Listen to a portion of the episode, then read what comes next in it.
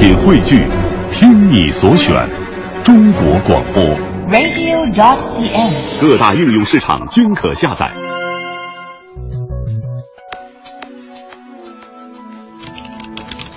每天，每天当你轻敲键盘，你轻点鼠标，轻点鼠标，你打开的一个个窗口，你打开的一个个窗口，望向世界。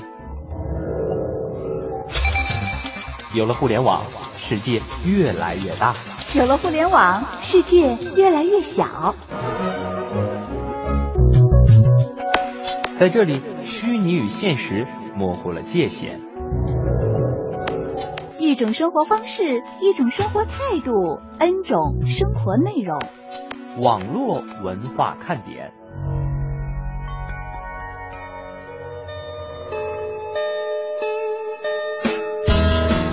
网络文化看点今日微语录。今天看到一句特别伤感的话：我已经过了餐桌上有只鸡就一定能够吃到鸡腿的年纪。网友回应称，还有啊，过了收压岁钱的年纪，过了过年最开心是穿新衣服的年纪啊。为什么我们互动会那么尴尬？聊天如同嚼蜡，拼命骚扰着你的是我，不停在你周围打转的是我，努力迎合你、记住你的喜好的也是我。太喜欢、太在乎了，导致每次要和你说会儿话呢，都得思前想后、如履薄冰。可你的每个简短的回应，都好像有无尽的深意，值得我反复想，把我推入寒冷。被回复一个表情，比方说冷汗、撇嘴，或者是三两个字“呵呵”“嗯是好吧”等等而来的伤心。话说我是一个很有原则的人，我的原则只有三个字啊，看心情。几乎从来不生气，因为我认为没必要。有问题就去解决，不要让别人的错误影响自己。这是我大多时候感到快乐的秘诀。所以说嘛，每一天的心情都老好了，原则嘛，是吧？你觉得呢？冬天能穿多少穿多少，夏天能穿多少穿多少。再一次发现了汉语的强大魅力。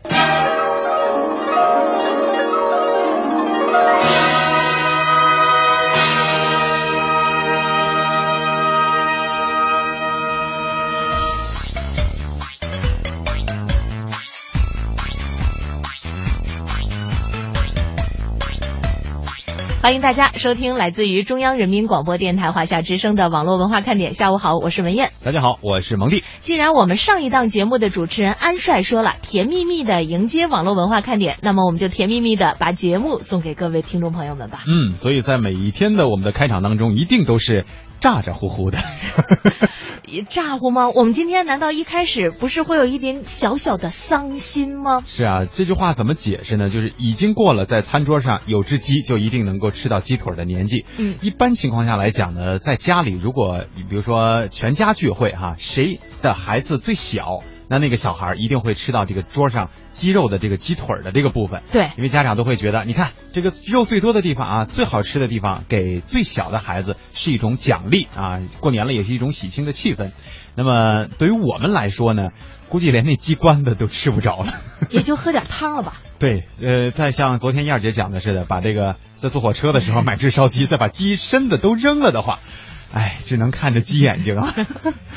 这个呃，鸡眼睛那个时候他都已经闭上了，都懒得理你了。是啊，呃，所以说呢，在坐火车的时候啊，我们一定要谨慎啊。所以呢，在今天我们依然会重复有关于春运的话题。嗯，昨天呢，我们在互动话题里边问了问大家，你的春运神器是什么？就是有了这种神器的帮助，你会觉得你的春运不寂寞。那么在今天的节目当中呢，我们想请大家来讲讲自己的春运故事，就是在春运当中，你曾经目睹过或者自己经历过哪些温馨的、感人的、有趣的，或者是让人难忘的这样的一些故事，都欢迎大家呢通过微博和微信告诉我们两个，我们也会告诉所有听节目的朋友们分享一下你们的故事。是，昨天我们聊的是神器啊，今天我们要聊聊神事迹，这个。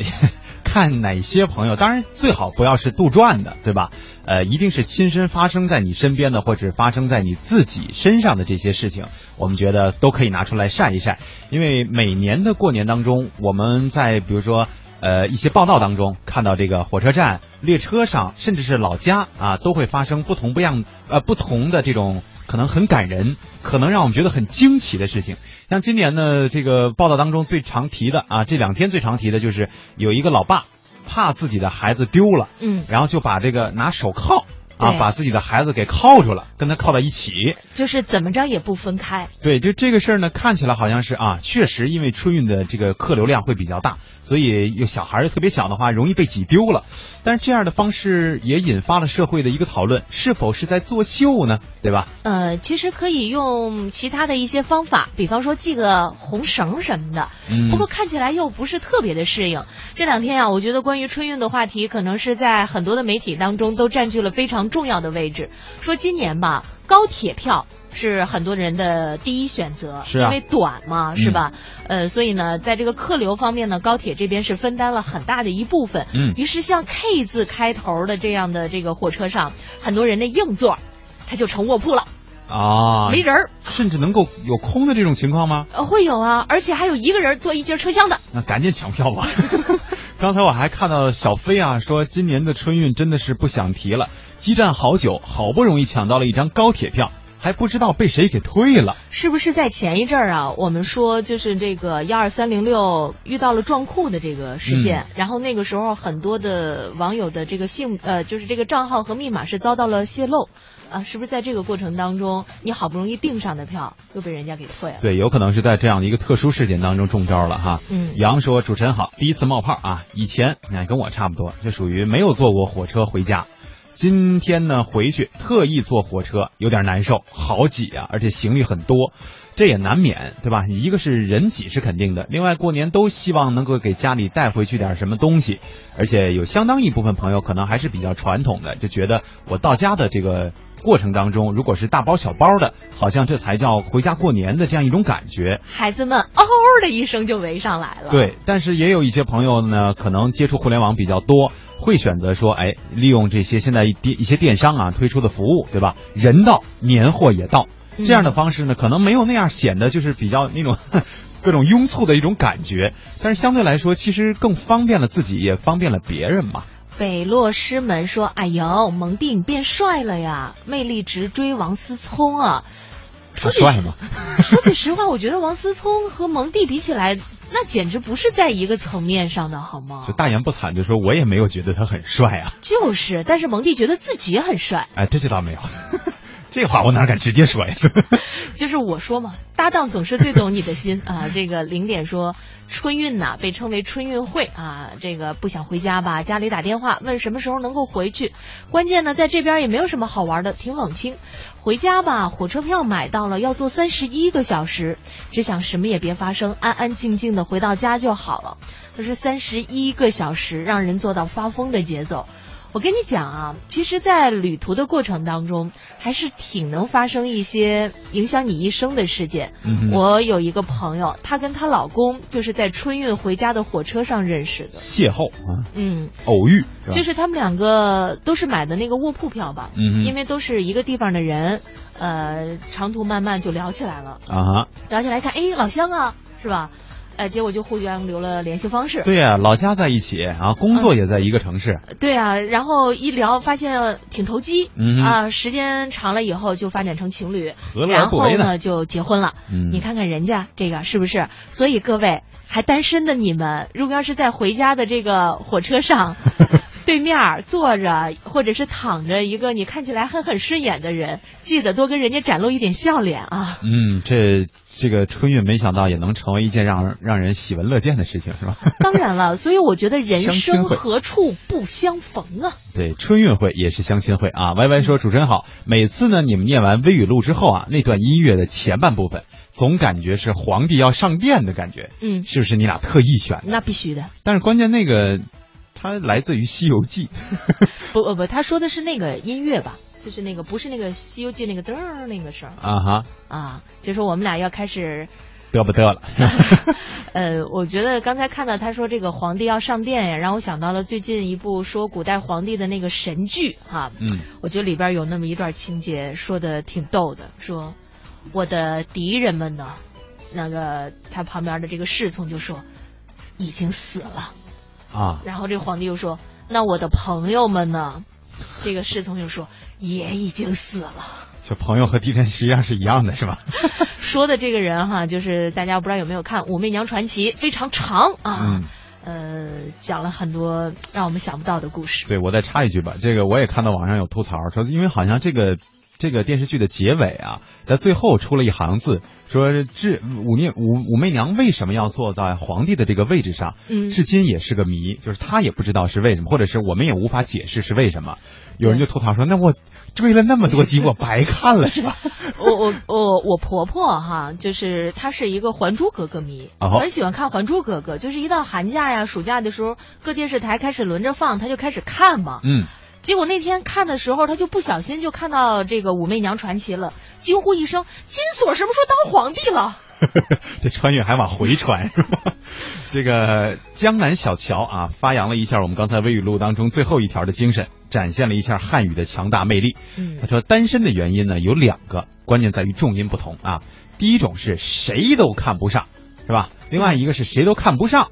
嗯啊，这是两种不同的，一个是被动的，一个是主动的啊。对，一般说冬天能穿多少穿多少的时候，那个重音在多那儿；嗯，夏天能穿多少穿多少，等于少。少。对啊这个龙哥说：“哎呀，我们厂现在还不知道什么时候放假呢，所以车票还没有办法开始买。这个问题，其实，在前两年的这个过程当中，就是互动的当中，也听到了很多朋友在说。呃，实际上，我们觉得最现实的办法就是联合一下你身边的这些工友们、同事们，对吧？呃，问一问这个管理层，就这个事儿是很正常的，因为过年要回家嘛，我们肯定是要提前订票，除非啊厂里不告诉你们，偷偷的把票都给你们订好了。给你想给大家一个惊喜是吗？对呀、善意的谎言说：“燕儿姐，那个零点骗你们两位的，他是安徽的，我也是安徽的。坐车呢，呃，他说最多也要不了三十一个小时，最多才二十四个小时。我的妈呀，这么长啊！嗯，你们俩是安徽一个地儿的吗？对，有可能他还要转车，是吧？对，因为我们也没有从山深圳往安徽坐过，所以呢，还真搞不清楚到底是多少个小时。不管怎么样，我们都会觉得这个时长实在是让大家非常的辛苦，所以呢。备好你的牙刷，带好你的毛巾，嗯在车上准备过住路的这两天吧个两天啊，还省住宿费了。是超越说说到春运啊，想起一三年回家的那一幕，真是惊心动魄。一辆大巴竟然装了一百来人，严重超载，想想都后怕。今年回家还是坐高铁回去。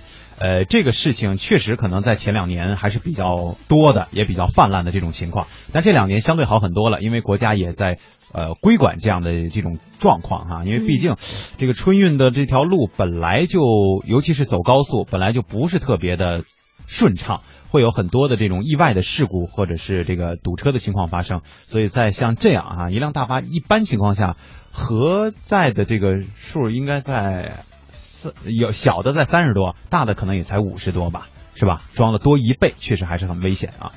嗯，这个大巴能坐多少人？我说实话没数过，不是特别的清晰。呃，所以呢，我觉得一个座位上坐一个人，这个是非常正常的一件事儿，千万别超载。不管是我们急于回家的人，还是急于赚钱的人，咱们都嗯别干这事儿、对，尤其是咱们这个准备去乘大巴的朋友，如果碰到这样这种情况，索性我们就不坐了，对吧？对。首先保证自己的生命安全啊。哥叫龙子鹏说很久没来了，然后一木林森也说今天最后一次冒泡了，提前祝所有的点心们新年快乐，明年见哦。唉，又到了这样的一个时刻。就是我们这两天呢，这个在约下一周网络文化看点周日的这个节目的嘉宾、嗯啊，说这个什么时间可以来录节目？嘉宾说，我下周四就飞广东过年了，你看着时间吧。哎，这都是临走的这个节奏啊，我们只能抢最后的一票啊。好，也欢迎大家继续和我们进行互动。那接下来呢，我们要为各位介绍今天的每日新词了。啊，一到下午就犯困，你说这可怎么办呢？呀呀呀呀呀呀呀呀呀！好吧，听网络文化看点呢、谈笑中了解网络文化，斗嘴中感受美妙生活。哎，你看这条互动。如果你想在我们的节目中让其他人听到你的恶搞娱乐精神和销魂无敌回复，快快写下你的答案，并艾特腾讯微博有认证的华夏之声中横岗网络文化看点哟。哈哈哈。欢迎小伙伴们添加公众微信，我们一起来调侃。华夏之声网络文化看点，看我哦，看我哦。有人说，真的能在节目里听到我的互动吗？当然，关注微信，坐等回复，哦哈哟。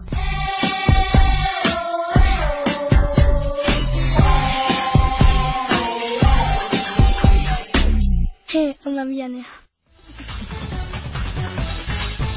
今天的每日新词呢，也是和我们的日常上网行为有着密切的关联，叫做搜商。嗯，搜商呢是指人类使用搜索引擎在互联网浩瀚的数据海洋当中寻找到所需信息的能力啊。这个商应该是跟智商、情商是并列的，是吧？对。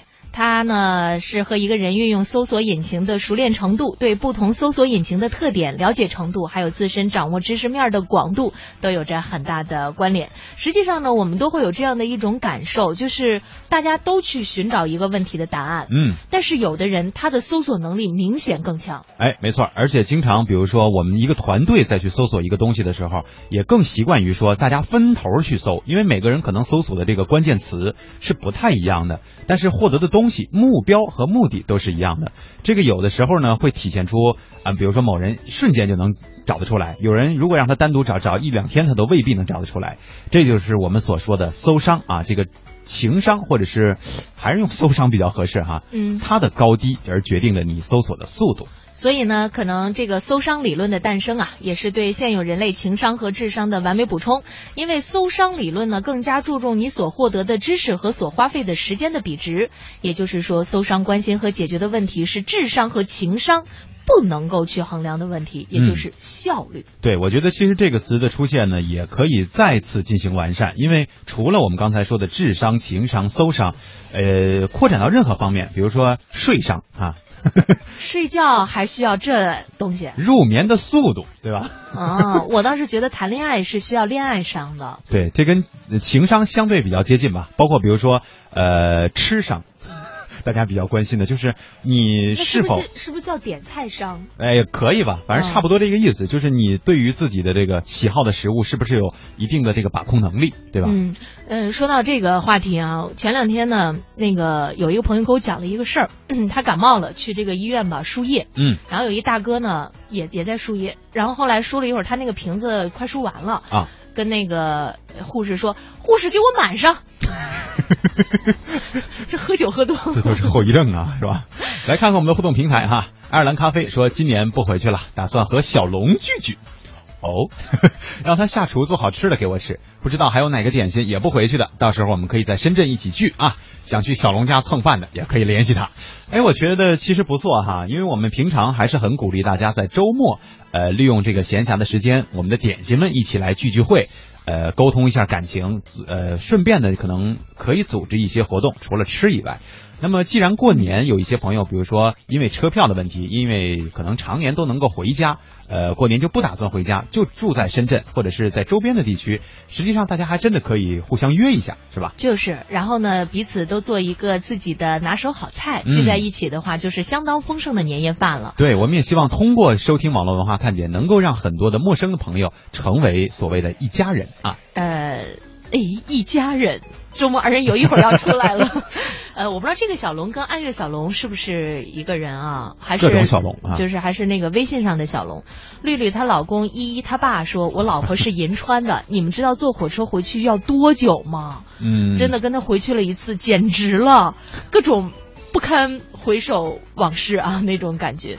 呃，诚信赢天下说一个大巴呢是五十八人，然后呢善意的谎言说大巴可以坐五十五人，差不多吧，大致这意思就五十来人是吧，？标准不太一样哈。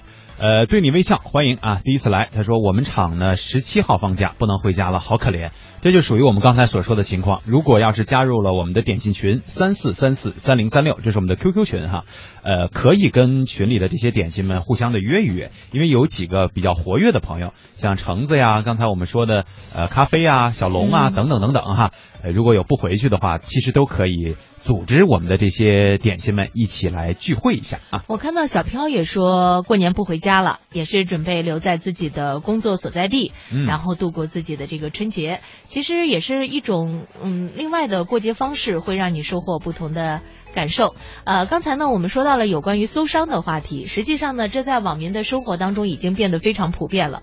中国互联网络信息中心日前发布了《中国互联网络发展状况统计报告》，显示说，大家可以想到嘛，截至到去年底，我国的网民规模达到了多少？六点四九亿，新增网民呢三千一百一十七万，增速呢是减缓了。那我国的互联网发展正在从数量向质量增长转变。我们来听一下中央台记者张绵绵的介绍。报告显示，去年我国新增网民增幅明显收窄的同时，非网民转化难度进一步扩大，表示未来会上网的比例从二零一一年的百分之十六点三下降到去年的百分之十一点一。中国互联网络信息中心副主任刘冰表示，表面上看起来我国网民增长已出现平台期，但事实上，随着越来越多网络应用的出现，我们的互联网正在经历从量到质的转变。随着中国网民的规模达到这样一个平台发展期的状况之下，我们会发现，互联网并没有我们想象的停止发展，而是有更多层出不穷的互联网应用产生。网民越来越多的在使用不同的互联网应用，从互联网应用中又得到了这种自我的一次自循环的一次淘汰，它的使用升级。目前，O2O 模式，也就是具有线上到线下一体化能力的商业模式，作为互联网应用发展的成果之一，发展尤其迅猛。第三产业中，包括餐饮、休闲等 O2O 市场模式已经趋于成熟，正在向服务精细化发展。此外，医疗和家政行业用户需求也较为强烈。刘冰，服务提供和支付，包括满意度、包括美誉度等等很多领域，而 O2O 是把这些事情打包在一起，对这个第三产业进行了提升。刘冰说，未来随着物联网的加速演进，O2O 市场将逐渐向第二产业倾斜。比如说德国提出来工业制造四点零，或者说我们提到其他的一些特点叫智能制造。那这些技术呢，其实是在我们未来可以看到欧洲再向后发展的里边，从向服务型的这种消费市场，将会将重点转移到定制型的消费市场。那么那个时候将会影响到我们的工业第二产业。互联网改变生活，可能呢，说到这里的时候，我们再跟大家说一个事儿。以后呢，各位在起昵称，在网上的这个昵称的时候，就不能那么随心所欲了。嗯，对，这个今后呢，呃，大家不能再这么任性了啊。四号，国家互联网信息办公室发布了互联网用户账号名称管理的规定，重拳整治微博、微信、QQ、论坛等账号乱象，俗称呢就是账号十条啊。三月一号开始实施。那么哪些账号是重点整治的对象？对于普通的网民来说，哪些名字我们就不能随便取了呢？我们来听听记者的介绍。你看我浑身上下都名牌，我这鞋阿迪达的，裤子普希金的，衣裳克林顿的，皮带叶利钦的。这是当年春晚小品《钟点工》中宋丹丹的一段经典台词，大伙儿谁都明白，这些所谓的品牌和外国领导人根本没关系。小品中说起来是笑话，如今在互联网上真的就有人用普京、奥巴马注册自己的微信号或者 QQ 号，还堂而皇之的使用他们的头像，哪怕是普通人，也有人在网上冒名顶替。国家网信办移动网络管理局负责人徐峰。从名称到简介到头像，都是冒用的这个人的这个身份。更有甚者，盯上了权威机构，比如有网友把自己命名为中纪委巡视组，假冒党政机关，或者玩上了文字游戏，明明是堂堂正正的人民日报，微信用户就起名为人民约报，眼神稍不济，您就等着吃亏上当吧。徐峰，有的假冒企事业单位和社会组织发布虚假信息，还有的名称和头像包含淫秽色情内容，甚至公然招嫖。有的在简介中传播暴恐、剧毒、涉毒等违法信息。目前，我国互联网用户规模接近六点五亿户，稳居世界首位。同时，在互联网也上演着真假美猴王、李逵与李鬼的乱象纷争。此次国家网信办出台新规，就是为账户名称画上了一条底线。这条底线包括不得违反宪法和法律规定，不得危害国家安全、泄露国家机密、颠覆国家政权、破坏国家统一，不得煽动民族仇恨、民族歧视、破坏民族团结，不得散布淫秽、色情、赌博、暴力。凶杀等九条条具体内容，国家网信办副主任彭波总结：我的网名字其实我们放得很开的，你现实生活中间一般的是两个字、三个字都可以，到网上其实你五个字、十个字你都可以，但这个字的表述方面你不能违法，不能违规。这还有一个有社会的公德在里面，在我一上网看到这些别的上网的同伴那些名字的时候，觉得是很舒服的，是不恶心的，是不乱的，这个是我们的目标。按照新规，涉及在博客、微博客、即时通讯工具、论坛、贴吧、跟帖评论等互联网信息服务中使用的所有账号，国家网信办负责账号名称的注册、使用实施监督管理，各地网信管理部门负责当地的监督管理。对含有违法和不良信息的，不予注册。那些已经存在违法和不良信息的账号又如何处理呢？这就需要互联网企业出马。徐峰介绍，互联网企业将配备与服务规模相适应的专业人员，对用户提交的账号名称、头像和简介等注册信息进行审核。对存在违法和不良信息的账号呢，应当采取通知、限期改正、暂停使用，直至这个注销登记等。同时，我们这个规定呢，也强调企业落实企业主体责任的一个重要方面，就是要保护用户信息及公民个人隐私。腾讯发来回复称，新规中相应条款规定，微信的平台运营规范中均已有体现。而新浪也表示，依据新规，微博将进一步加大清查和打击力度，欢迎广大网友参与举报。微博承诺，对于确认违规的账号，将在二十四小时之内予以处理。另据了解，中国互联网违法和不良信息举报中心二十四小时受理社会举报监督，举报电话幺二三七七。对于新规，很多用户表示肯定和支持，但也有一些用户不理解。互联网按说是一个自由的空间，但现在连昵称都被限制，这是否有法可依呢？我觉得说，如果不是特别涉及到一些比较敏感的话题，或者或者是比较不健康的，或者是比较负能量的一些东西的话，你自己起一些比较嗯具有调侃性的昵称，应该也没有什么关系。在北京邮电大学互联网治理与法律研究中心主任李玉晓看来，这个管理规定是此前发布的《互联网信息服务管理办法》的延伸，是根据国务院授权的国家网信办出台的部门规范性文件，符合当前网络空间的制度化趋势。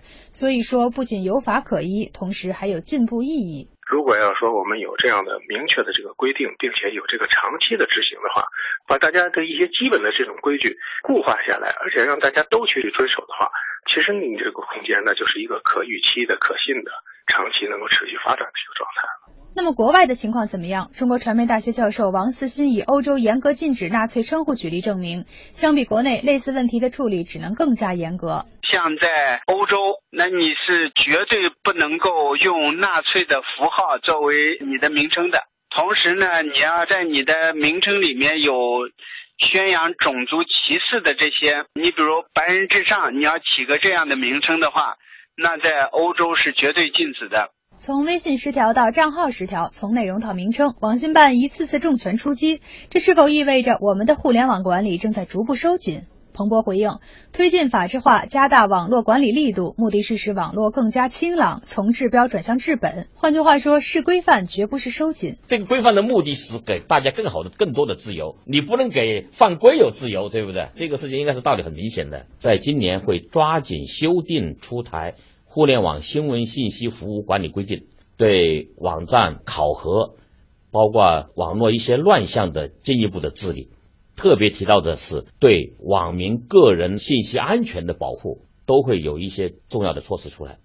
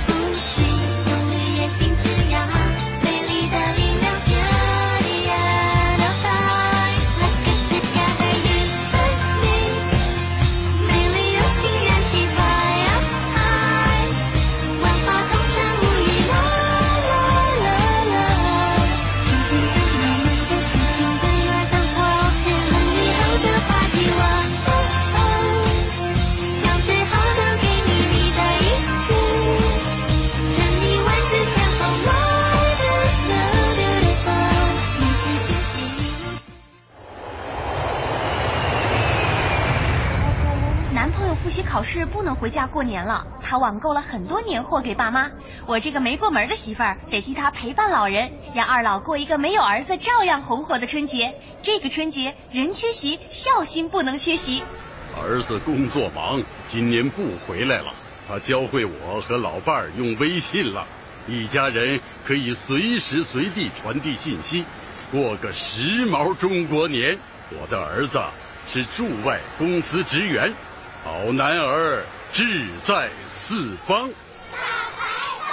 今年妈妈不能回家过年，她参加了援塞医疗队，帮助西非抗击埃博拉病毒。妈妈，我们在家里等你。距离阻断不了亲情，有爱做圆心，无处不团圆。讲文明树新风公益广告。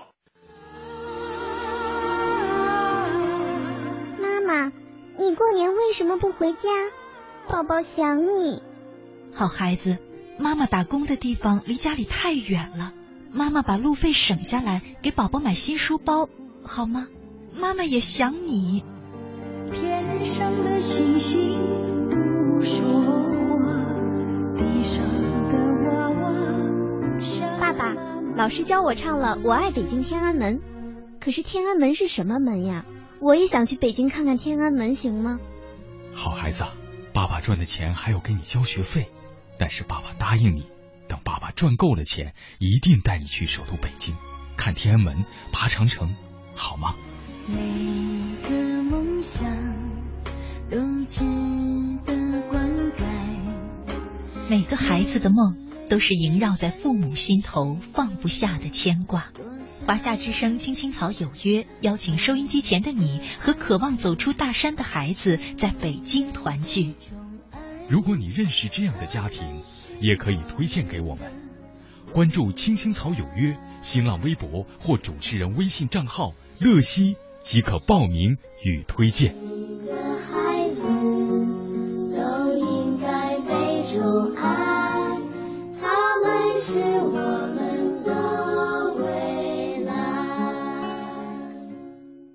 北京时间三三点多了。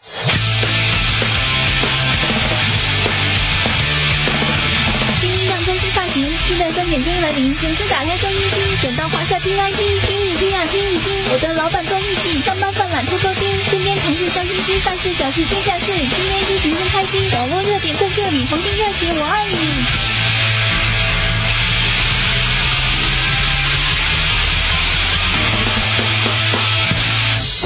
什么呢？肯定是你的。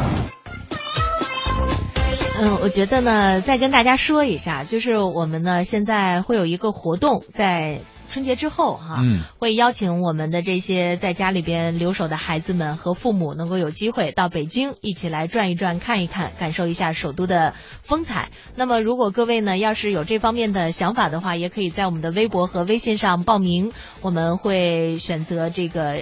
一一些家庭，然后来到北京，是网络文化看点和青青草有约我们共同的一个心愿和目标。嗯，对，在过几天呢，我们也会给大家发送一个链接啊，在这个链接当中，大家点进去，应该就可以看到整个活动的一个详相对详细的介绍了啊。嗯。呃，所以呢，如果各位要是希望能够到北京来，如果希望能够看看我们俩，呃，我们跟北也京行特产有一篇啊，这个希望大家呢能够积极的来报名参与一下啊，嗯我们也会带着大家呢在北京呃爬爬香山呐、是吧？还爬呀？就我们跟山干上了是吧？是洋洋啊，问刚才那首歌的歌名叫什么？叫《美丽的力量》，大家知道这首歌是谁唱的吗？呃，确实这个歌手他不太完全算是个歌手，歌手不哈算不算是完全意义上的歌手，对这个艺人吧，呃，林志玲，志玲姐姐是我们今天的互动话题呢，说的是在春运过程当中所发生的那些故事，或者是你身边的一些遭遇，都可以来跟我们通过微信和腾讯微博搜索“华夏之声”网络文化看点进行互动啊。嗯。呃，刚才呢，善意的谎言有一个提醒说，一个朋友啊，在买早餐的时候手机被偷了。嗯呃，这手机呢是价值两千八百块钱，在这里呢也是提示一下大家，在年关的时候一定要注意自己财务的安全，养成良好的习惯。就是我发现有一些朋友吧，这个手机啊，其实我个人也出现过这种问题，我手机也被偷过哈。嗯。他就会放在那个裤兜非常浅的那个兜里边儿，啊，对，还露个边儿是吧？这样就是很容易就被盗的。所以嗯呢，要么你就把手机紧紧的拿在手里头，嗯哼要么你就把它放在包里，把那个拉链给它拉上。对，然后把包放在前边儿，尤其是去这种人多呀、火车站呀、汽车站啊这种地方啊。嗯，呃，周有才说，在零七年末到零八年过云过年这个春运的时候，很多地方都下了大雪嘛，堵车啊，全都在路上过年。有两个年轻人准备回家结婚，结果呢，在高速高速上车上就结了。我觉得也会是一个非常难忘的经历。那肯定那一年好像是，就是好多地方有下冻雨啊，下嗯那个南方下雪，就是很多地方没有遭遇过这种天气状况。对所以路上呢就结冰的非常的厉害。哎呀，其实随机应变也很重要嘛。嗯，这个蓝金燕讲了一个很惊心动魄的故事啊，说零八年过年回家买的站票，四十多小时啊，我跟哥哥表妹三个人站的都麻了。最可怕的是呢，我哥居然坐糊涂了，还没到站他下车了。那个时候我们还没有手机，借别人的手机给他打电话。后来哥哥说，如果不是那个电话，他估计就死了，因为呢，当时他就想睡觉啊，躺在铁轨上。现在想想都后怕呀。嗯，这个看来春运的时候比较疲惫，疲惫的时候呢，人就容易这个脑子就开始犯困了，嗯或者走神儿了。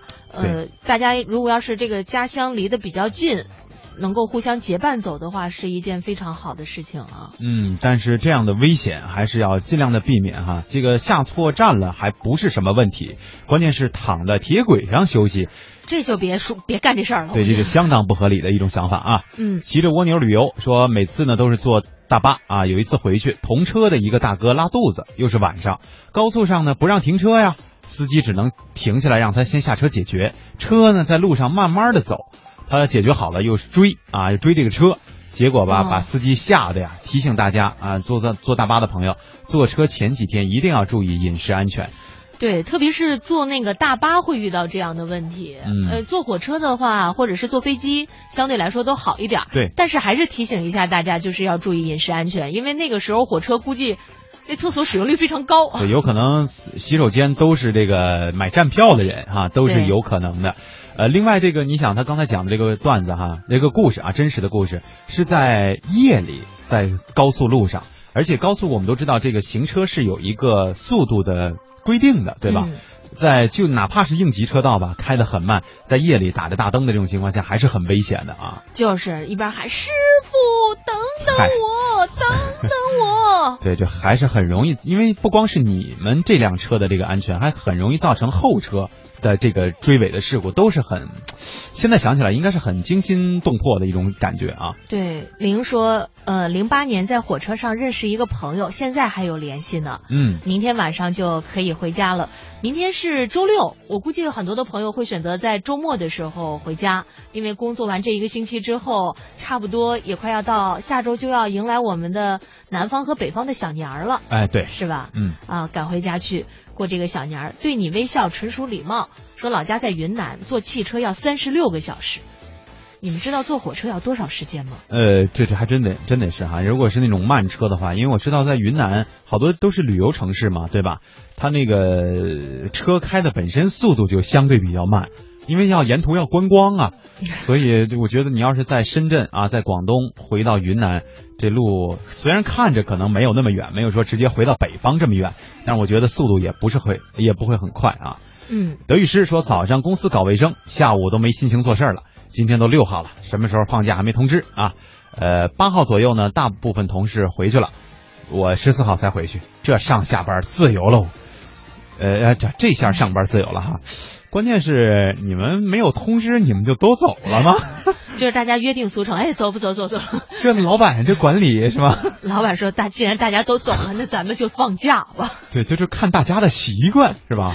嗯，这个蓝吉燕也说说，作为四川人来到深圳这个大城市啊，有幸福，可是更多的呢还是心酸。可能我们在异地拼搏的时候，都会有着这样那样的困难。嗯关键呢是我们要调整心态，改变自己。一会儿呢，我们就会在节目当中请出马云来说一说改变自己的这个话题。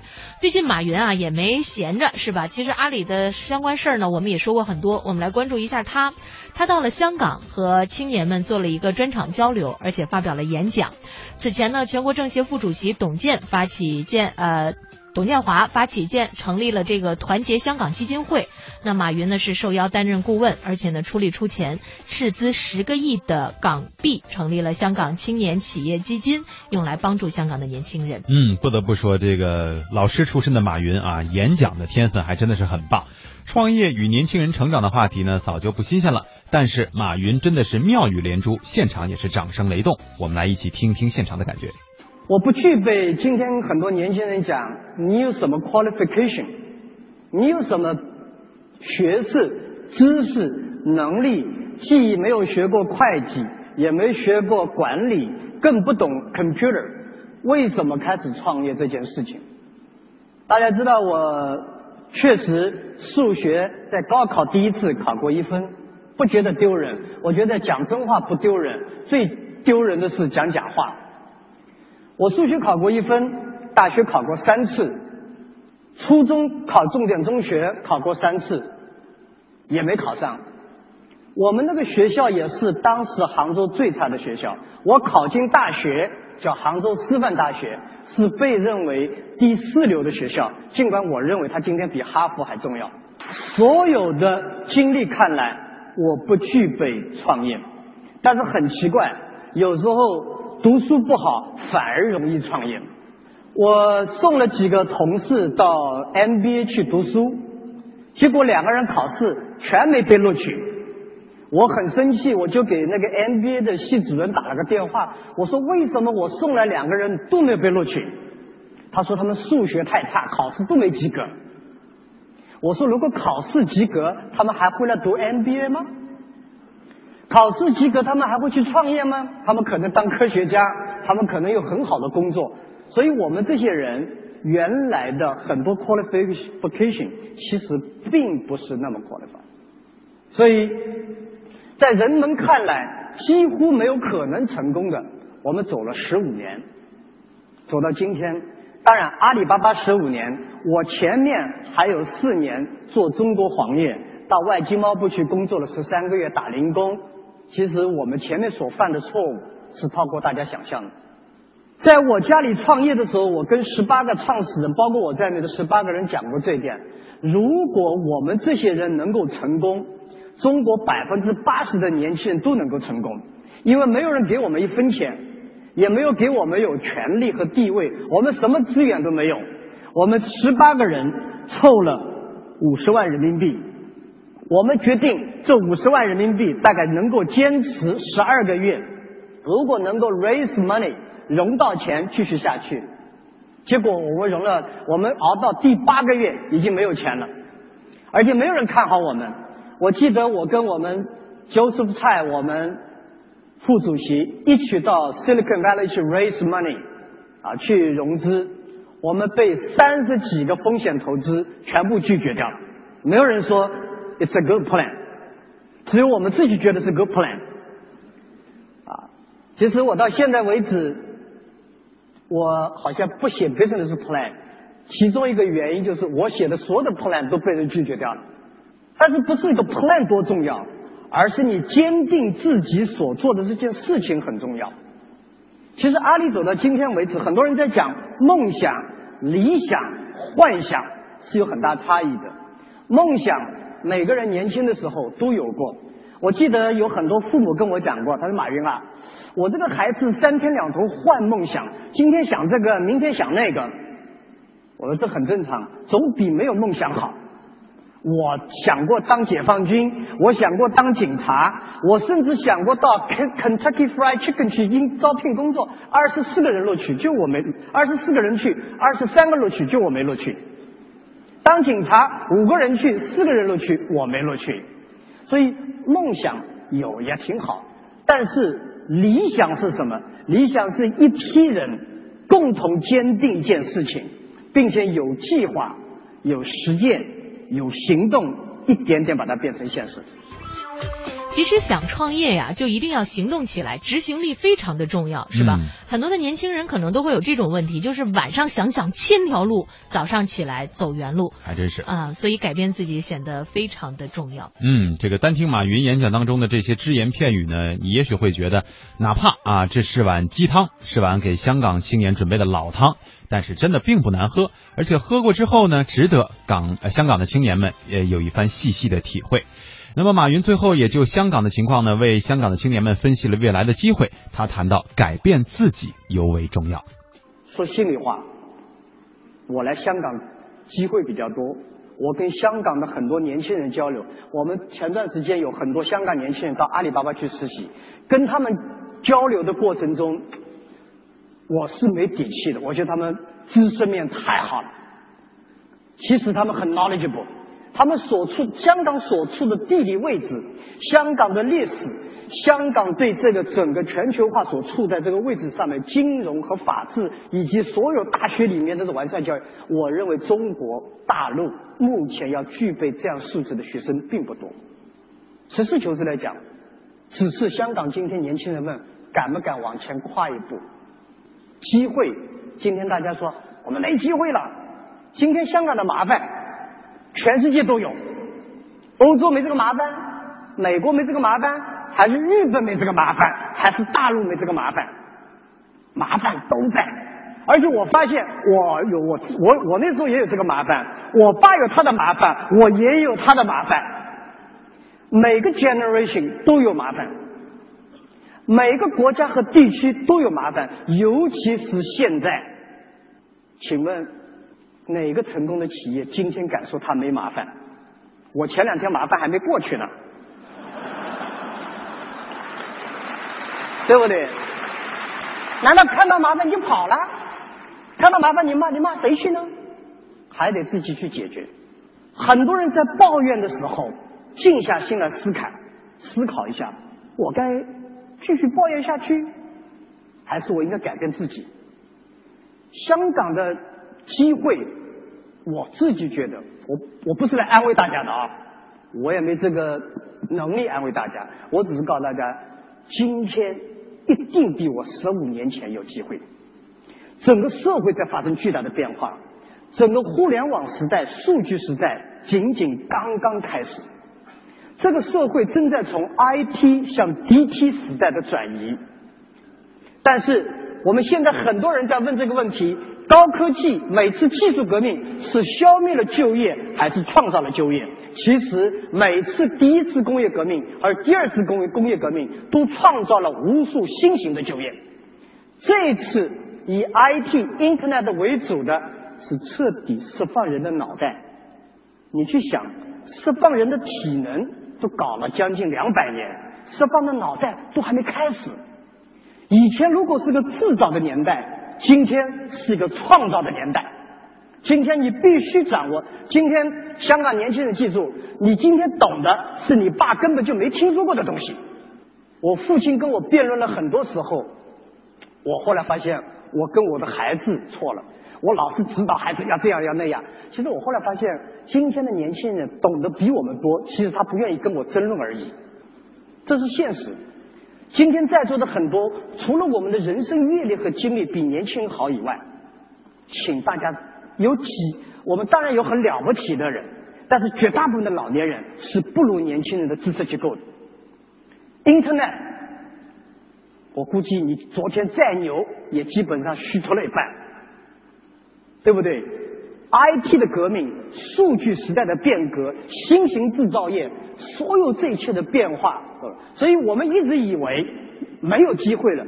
但是呢，谁会想过，在中国会诞生像腾讯这样的公司，在中国会诞生像百度这样的公司，中国会诞生像小米这样的公司，中国会诞生像淘宝这样的公司。出现 IBM 的时候，我想完了，这个世界估计没有人帮出了一个啊，为 Microsoft。出现 Microsoft 以后，我们觉得根本就不可能了。来了个 Netscape，我们觉得 Netscape 不得了吧？光来了个马雅虎，雅虎以后我们觉得互联网应该没有了。来了个谷歌，谷歌以后我们认为应该没有了。来了个 Amazon、eBay，Amazon、eBay 以后来了个 Facebook，Facebook 以后来了个阿里巴巴。阿里巴巴以后。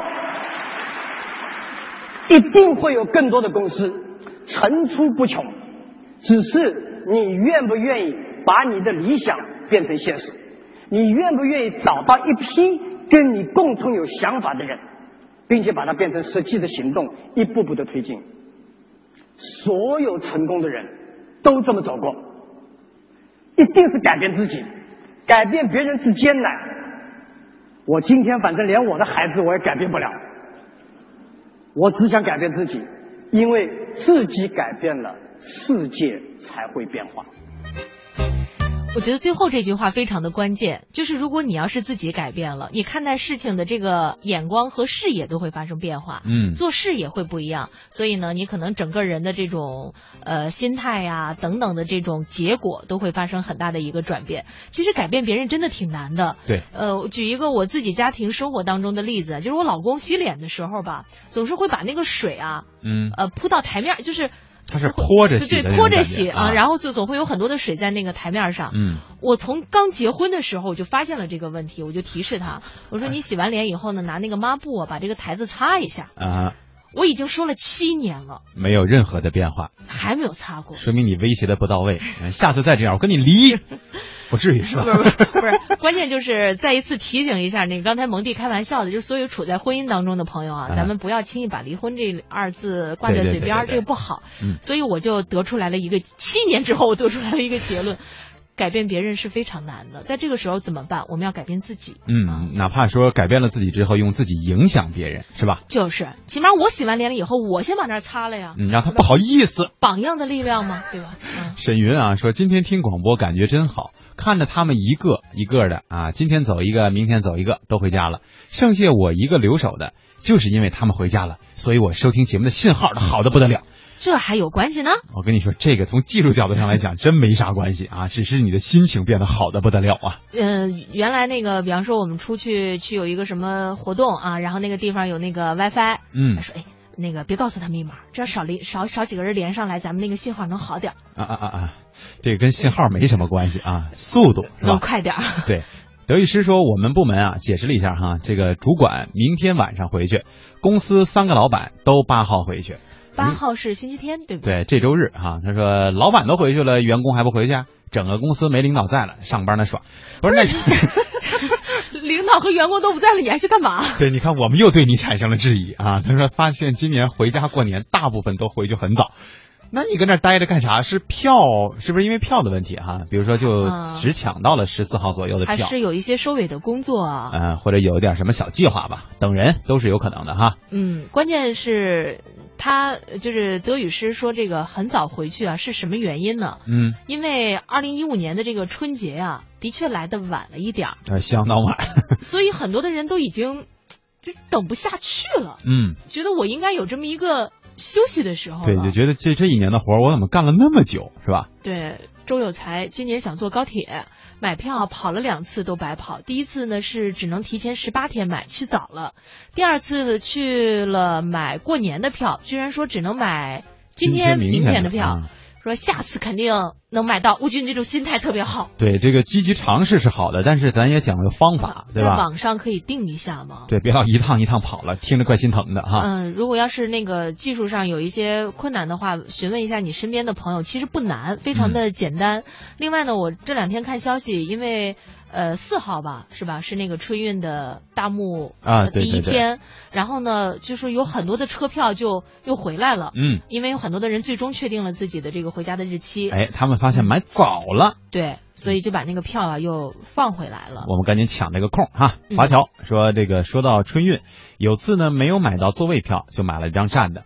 一位好心夫妇呢，可能是看我站的太久了，特意主动让我坐一阵的。每次想起这件事儿啊，都是满满的感动。这个事儿我们去年其实也跟大家表述过了，对吧？这个在春运的过程当中，如果你比如说你跟你的亲戚朋友或同事吧，有很多的这个座位在一起在坐着，呃，时间长的话也会有坐累的时候，不如跟大家换一换。毕竟这个谁都是花钱买的票，也不是说这个座位你买了以后，他就一定就只能是你坐，对吧？对，我觉得这一点非常的好，然后我们可以互助互利啊，嗯然后让我们回家的旅程变得更加的温馨。呃，我们有一位点心朋友啊，问了我们一个问题，这个问题吧，我们俩刚才研究半天，说实话也没有特别好的答案。我们说一下，看看我们有没有点心可以给支个招儿。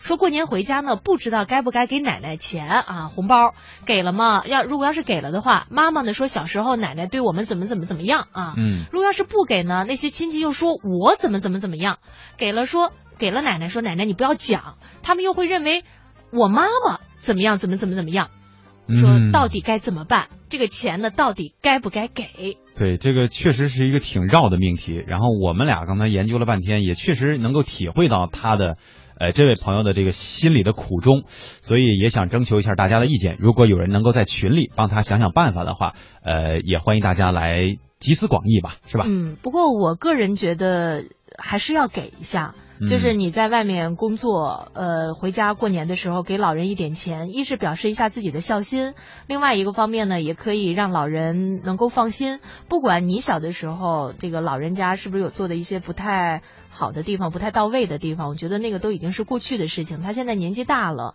呃，可能你给的他这一不是很多的这个红包钱啊，也会嗯让老人家挺开心的，买点儿好吃的。是吧？啊、买点儿这个自己喜欢的东西等等，这样一些，你看卑微的承诺就说要给，嗯，但是给了之后，怎么能够防止各方解释对各方不讲，直接打给老人的支付宝？对，或者给他发红包嘛，是吧？风的记忆说，我也是最后一天听节目了啊，八号回家，在此呢，祝两位主持人和各位点心新年快乐。谢谢，也祝你新年快乐。那个多情总被无情恼，刚才说说现在有点不太想回家，因为故乡早已经面目全非，小桥流水、蓝天白云全都没有了。嗯会是这种情况，就是我们记忆当中的田园牧歌，实际上现在已经 可能没有那么美好了。对，这个心随风飘啊，刚才给我们逗了个闷子，说春天这个春运嘛啊，春天的桃花运啊，嗯看来这对于春运旅程还是有蛮有期待的嘛。你看，超越也说给吧，自己的一点心意。我爷爷对我家也不怎么样，但每一年回去或多或少的都会给点儿。嗯，对，这个还有人问说，要是你说让座了啊，别人有这个道德底线的问题，呃，喧宾夺主怎么办？呃，就是占了你的座位，他就不抬起屁股来了。对，这个没关系吧？我觉得这周边那么多人看着呢，是吧？其实我觉得这种问题实际上很少发生，每一个人心目当中一定都会有这种对自我的要求，嗯是吧？就是他用了你的这个座位，他还是对你会心怀感恩。对，所以别先想这个问题啊。这个刚才我们马云的这个演讲当中也说了，不要老想着改变别人啊，先改变自己。如果每个人都能够听到这句话，真正去做到这句话，这种现象应该都不会发生，是吧？你看强叔和不吃不白白吃不白吃哈，嗯也都是说了一下，说那个给老人家的这个孝敬的这个钱哈，嗯还是要给的。对，啊零点也出了个主意，我觉得也还可以。他说果断不给，但是买礼物就可以了。我觉得也还是可以解决的这个方式之一啊。关键钱和礼物它不是一回事儿吗？呃，是啊，但是你不是给钱，人家就就觉得好像怎么怎么样了那种感觉，就是家里可能会有不不同的意见嘛。但如果说孝敬老人，比如说买了一个什么洗脚盆儿啊，什么类似于这种东西，嗯就老年人专用的这种东西，我觉得是不是相对会好一点啊？嗯，这个安岳小龙也说给吧，别在乎别人。说外公就见过两次，但还是给了。嗯，所以看得出我们的点心们啊、都非常的有爱心，同时呢也非常的有孝心。是在这里呢，我们也祝愿在今天以及在周末要回家的各位朋友们新一路平安年快乐，新年快乐啊！嗯，我们下期节目再见，拜拜。一些新鲜的刺激，让你忘了时间，忘了你自己。